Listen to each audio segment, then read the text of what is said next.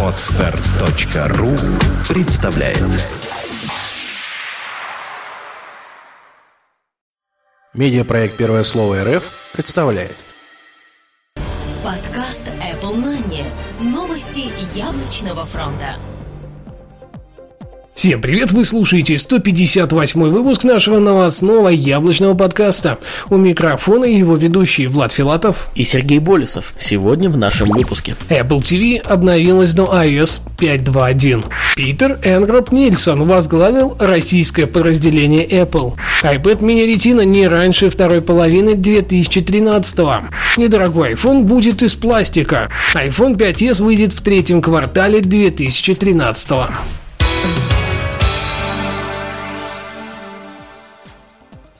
Apple TV обновилась до iOS 5.2.1. Компания Apple продолжает радовать пользователей своей продукции очередными обновлениями. В этот раз они коснулись Apple TV и несут себе косметический характер улучшений.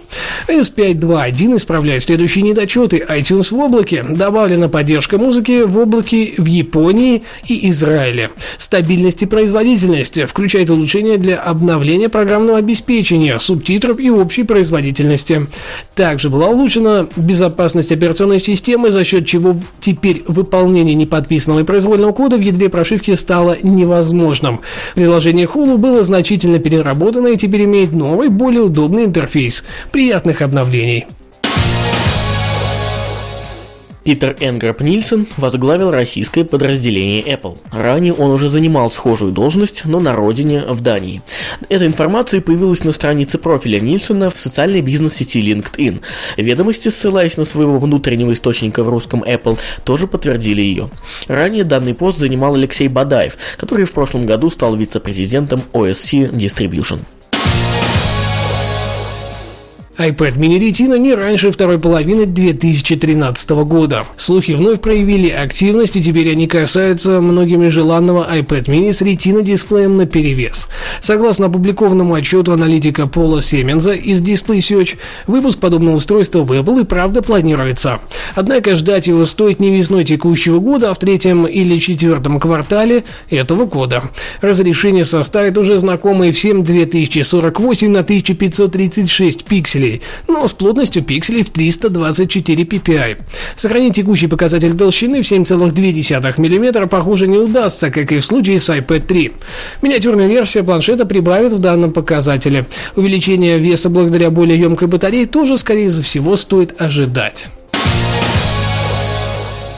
Недорогой iPhone будет из пластика. Мы слышали уже более сотни разных прогнозов о том, каким же будет новый iPhone, ориентированный на бюджетный сегмент устройств, а точнее среднюю планку по рынку в целом.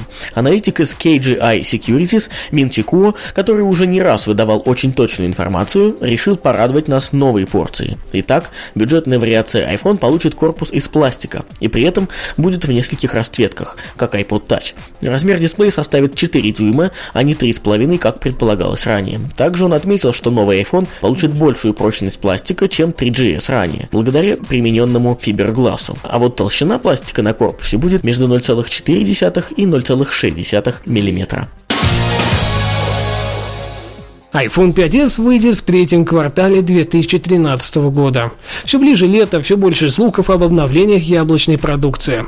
По последней информации инсайдерских источников, не всегда правдивого ресурса DigiTimes, компоненты для следующего поколения iPhone начнут поступать на китайские заводы-сборщики в конце мая. Поэтому новый смартфон от Apple может появиться где-то в третьем квартале этого года.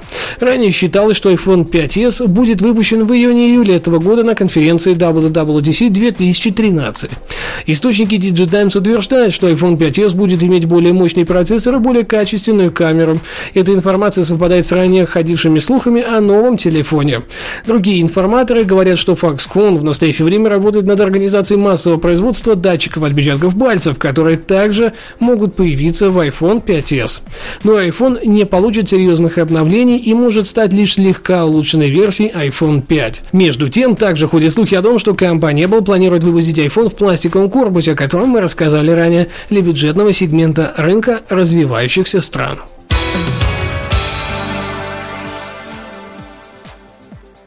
Наш незаменимый информационный партнер это planetiphone.ru. Все самое свежее и интересное на мире яблок, в мире компании Apple и, конечно же, гаджетах, которые работают благодаря компании Apple. Новый дизайн, новая структура, все специально для вас. Заходим на planetiphone.ru, читаем, слушаем Apple Манию и наслаждаемся.